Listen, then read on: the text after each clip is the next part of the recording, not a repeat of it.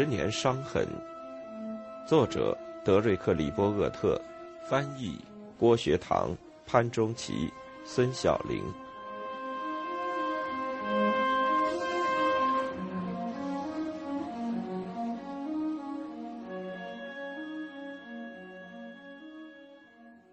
在西贡陷落和苏联军事力量急速扩张之后，八十年代发生的事件证明，共产主义已经不再高歌猛进。相反，苏联开始从内部分裂，而与此同时，其实力的运转空间也已经被恢复元气的美国所阻挡。这些垂死的社会从来没有如此多的问题让人猜疑。问题是，美国到底会主宰世界其他地区？还是化为一片片他自己造成的社会和生态沙漠。赢得冷战的原因是美国的改革。当里根政府执政结束时，美国已经不再是一九八零年的样子。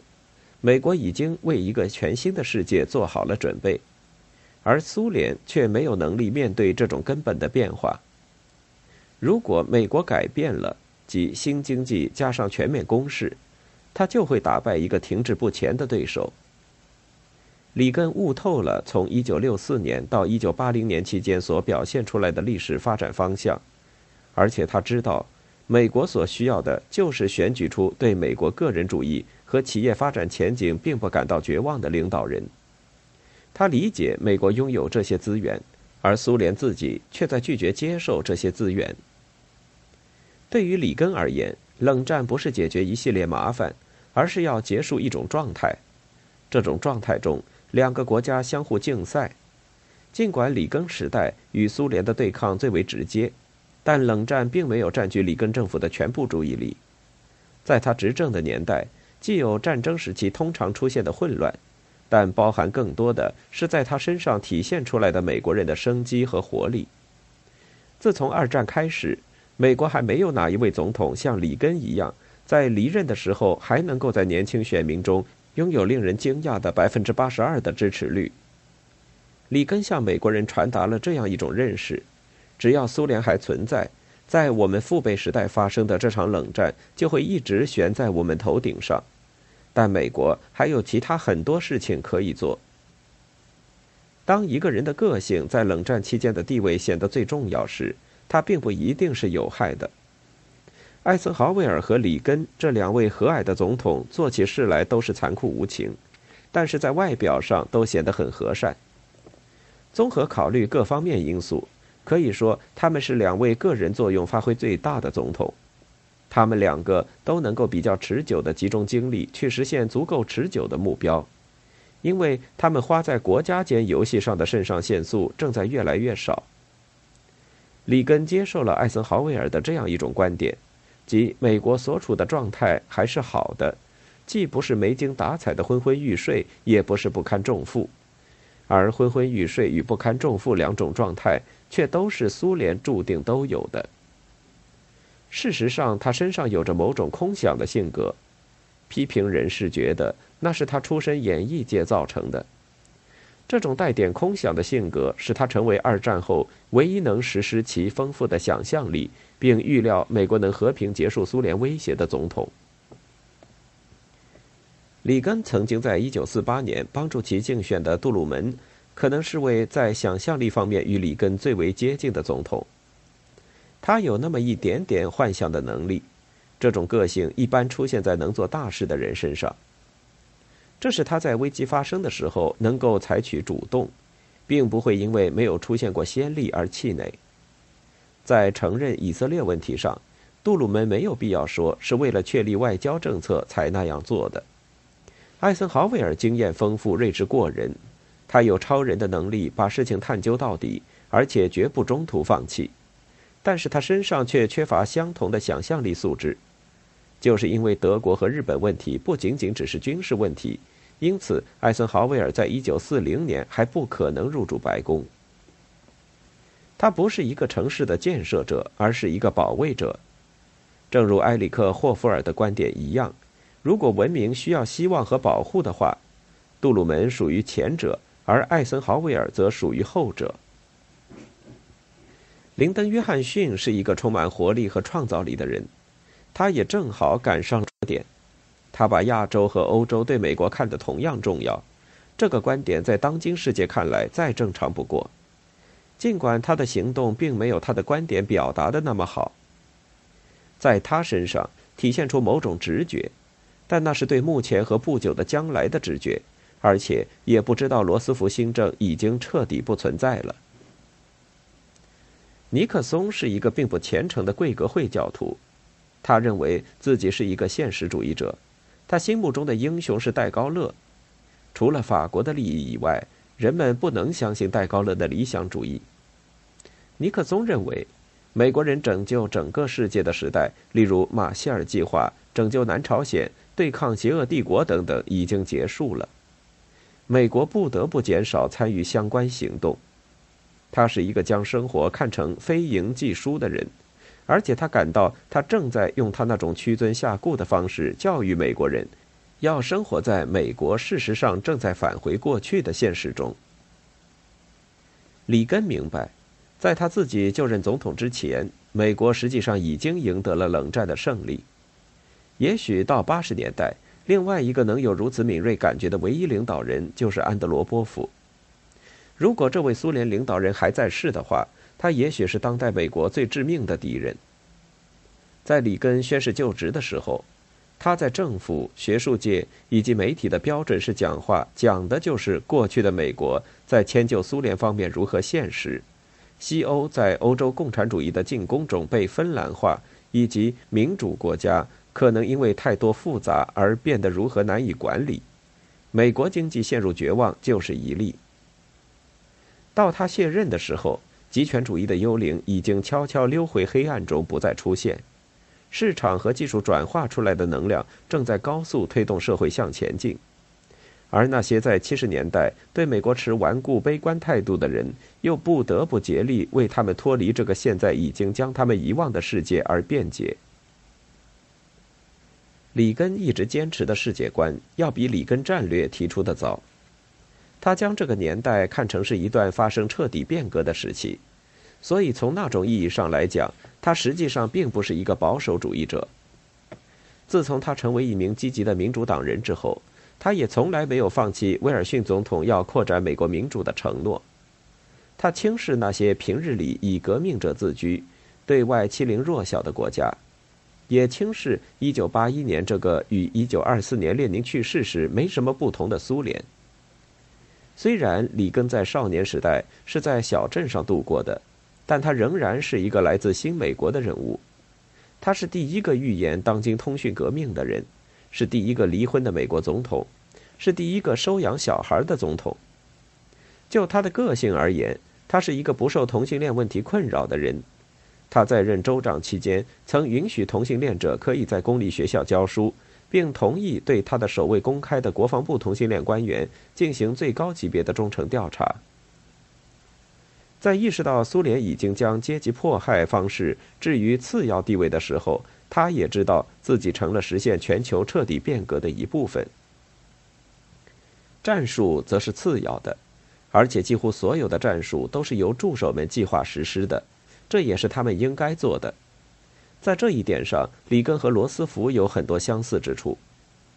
罗斯福总统曾满不在乎地让其他人知道自己对世界的了解来自于极有知识，里根则属于身处美国人民和专家之间的中间人，当然是他在引导着他们。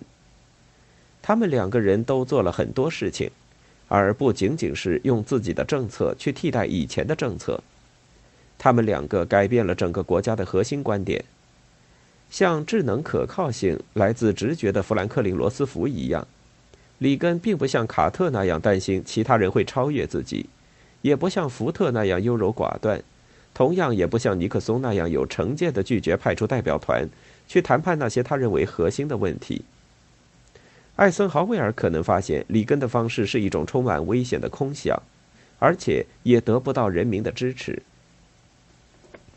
尽管苏联在欧洲和亚洲的一些地区部署了大量装甲部队，并准备好用洲际弹道导弹对美国发动先发制人的打击，但如果他努力学习中国的邓小平模式的话，也许还能够在危险中苟延残喘到现在。令人惊骇的是，苏联的灭亡却相对和平得多。美国战斗机只是在1985年中途拦截逃跑的阿奇里劳罗号游轮上的恐怖分子的几个小时里，和在1986年空袭利比亚时动过武。美国舰队很快，尽管是场悲剧，撤离速度并不是很快，就从贝鲁特撤出了。美国对格林纳达的入侵也只持续了几天。然而，据奥利弗·赖特回忆，里根要使苏联哭喊着跪地求饶。赖特曾在八十年代的大部分时间担任英国驻美大使。就是这样一个外交专业人士，却对美国两党政治一点耐心都没有。里根总统曾在他的办公桌上写道：“如果一个人不介意是否能获得赞扬的话，那么他所能做的。”或者能够取得的成绩都是无止境的。美国的另外一位赢得二十世纪胜利组织者称号的人物乔治·马歇尔也一直喜欢使用这句话。这两个人都喜欢下属送给自己看的报告不要超过一页，而且他们对媒体和八卦政治新闻不感兴趣。但是他们两个却有着不可思议的能力，将一个主题解释得一清二楚。和马歇尔一样。里根很少介意自己能否留名青史，以至于官方传记作家不得不要求他们提起兴趣。但他们两个都很有礼貌地表示出自己对这种事情并不关心，所以他们两个和雄心勃勃的肯尼迪、约翰逊、尼克松以及克林顿是不同的。和富兰克林·罗斯福一样，里根的内心深处是冰冷的，但却裸奔在大自然的温暖怀抱中。里根也是一种会利用一小时会议的楷模，他一直和通讯革命保持一致的步调，并且清楚地知道他对冷战的结束意味着什么。最终，他于1988年春天在高喊着“美国，美国”的人群中间走上了莫斯科的大街。那个时候，只有极少一部分政治家、教授或者执行总裁们能够理解21世纪信息技术发展的意义。里根拿着一块微芯片给莫斯科国立大学的学生看，说：“它代表的是一种自由的力量，也是富裕的象征。”在帮助苏联使改革合法化的同时，里根向兴致勃勃的学生们提出：“持续的市场改革是他们追求梦想的权利。”他断言道：“你们目前正行走在正确的道路上。”当他被问及五年前他提到的邪恶概念时，他高兴地回答说：“那已经是在过去的时间和过去的地方提出的事了。”戈尔巴乔夫只得装出若无其事的样子对待他被迫承认的改革。他是在冷战的最后时期能够改变自己以适应环境的几个大人物之一。他上任时，苏联已经不再是一个自欺欺人的国家，而仅仅是一个摇摇欲坠的军事超级大国。苏联的经济已经无可救药。处于最高地位的戈尔巴乔夫仍然是一个自大的列宁主义者，他相信现代科技和经济的复杂性能够受到政治理论家的控制，但他至少还有放弃这种思想的智慧。当美国成为爱默生所称的“明天的国家”的时候，他很快就在电视上为必胜客做广告了。尽管里根的坚定性在六十年代初的危机岁月本应该是有益的。并且不太可能在七十年代故意让苏联占便宜，但是里根的战略在一九七五年前可能并不会成功。将苏联逼到一个连苏联自己都认为自己危机重重的地步，也许更显得危险些。里根在一九六八年曾想竞选总统，如果不是密西西比州选举团的三张选票发生变化的话，他本来可以获得压倒性提名。如果不是被人批评为第二个格特华德的话，那么他的总统任期可能被持续十年的美国衰落糟蹋，因为那个十年还没有为里根主义做好准备。在那个年代里，大政府、大工程气氛在美国达到登峰造极的地步。里根在一九六八年又进行了一次无谓的反抗，但一九八零年对他来说却是完美的。因为一切都不是为独立存在的事物而工作，尤其重要的是，苏联和其他社会主义国家，一切都已经深陷已经存在太久的后二战国际体系中了。里根在对付苏联第三代领导人方面也具有自己的优势。那时的苏联领导人已经精疲力竭，而且丧失了自己的信仰，只是顽固的想扭转这个大口喘着粗气、鲜血四溅的政治机器的运转方向。在处理和盟国的关系上，里根再次声明。西欧和日本都是美国要保护的国家，然而在他这样做的同时，他也拥抱那些与自己存在最大意识形态差别的人，比如在国际事务中，他得到了美国劳工联盟及产业工会联合会的大力支持，而他也是这个组织的终身会员。正像俄尼斯特·贝文为反对极权主义而划定最后的界限一样，社会党人弗朗西斯·密特朗也最终这样做了。密特朗总统从一开始就明确支持里根的核武器设备改进计划。